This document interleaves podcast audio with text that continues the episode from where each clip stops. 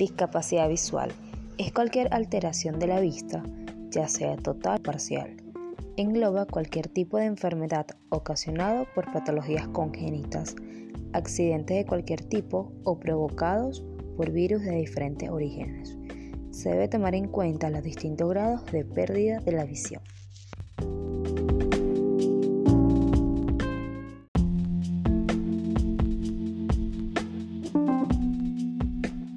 Clasificación 1. Baja visión. Representa una visión insuficiente pero puede ser corregido con lentes adecuados para la elaboración de la tarea deseada. 2. Ceguera. Es la pérdida de la percepción visual medida a través del campo y de la agudeza visual. 3. Ambliopía. Es la deficiencia visual de aquellas personas que mantienen un resto visual por debajo de los criterios anteriores al nacimiento.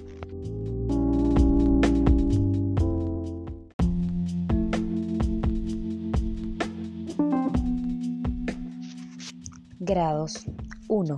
Ciego. Se percibe la luz sin proyección o carece total del sentido. 2. Baja visión. Es aquella que sufren las personas y presentan dificultades en su día a día a causa de alteraciones en la vista que pueden llegar a ser limitante. 3. Limitado visual. Presenta dificultades para observar objetos comunes para su aprendizaje.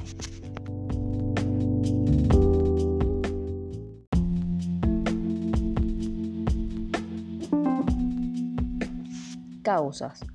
1. Origen hereditario.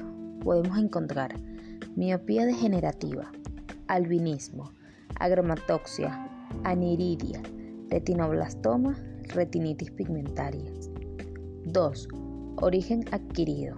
Encontramos traumatismo por vicios de refracción, afecciones oculares, enfermedades infecciosas y no infecciosas.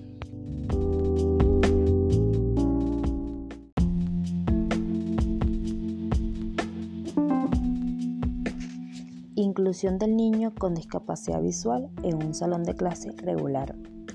La inclusión de los niños con discapacidad visual u otra en específica es de gran importancia ya que favorece el autoestima y autonomía del niño en particular. Además, enseñamos al resto a tener respeto por los demás, así presenten alguna dificultad. Todos somos iguales, negros, blancos, altos, gordos, flacos, con diferentes idiomas y religión somos personas capaces de lograr nuestras metas. Con esto podemos enseñar valores, respeto, tolerancia, unión, amor. Son algunos que nos permiten llevar la inclusión por el mejor camino.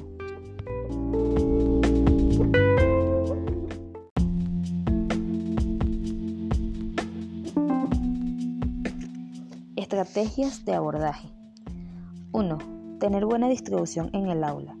Si el entorno se encuentra ordenado, será más fácil para el desplazamiento del niño.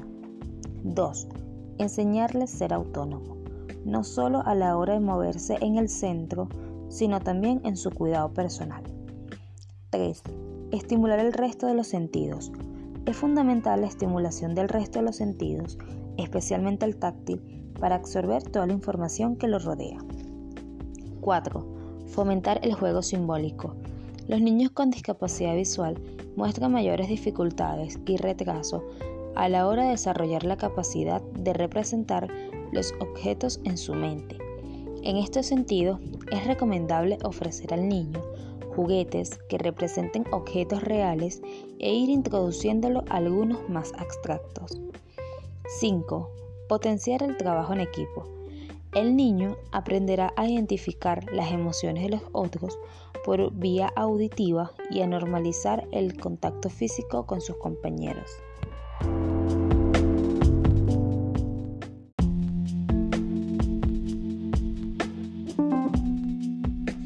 Recomendaciones para los adultos significativos. 1. Informarse sobre la discapacidad presente. 2. Notificar a los maestros sobre la situación. 3. Realizar actividades en grupo.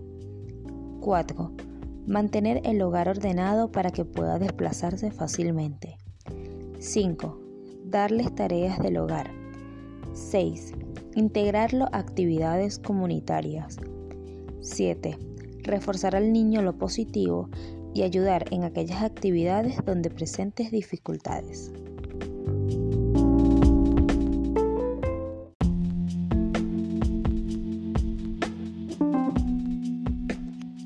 Los perjuicios son una gran discapacidad.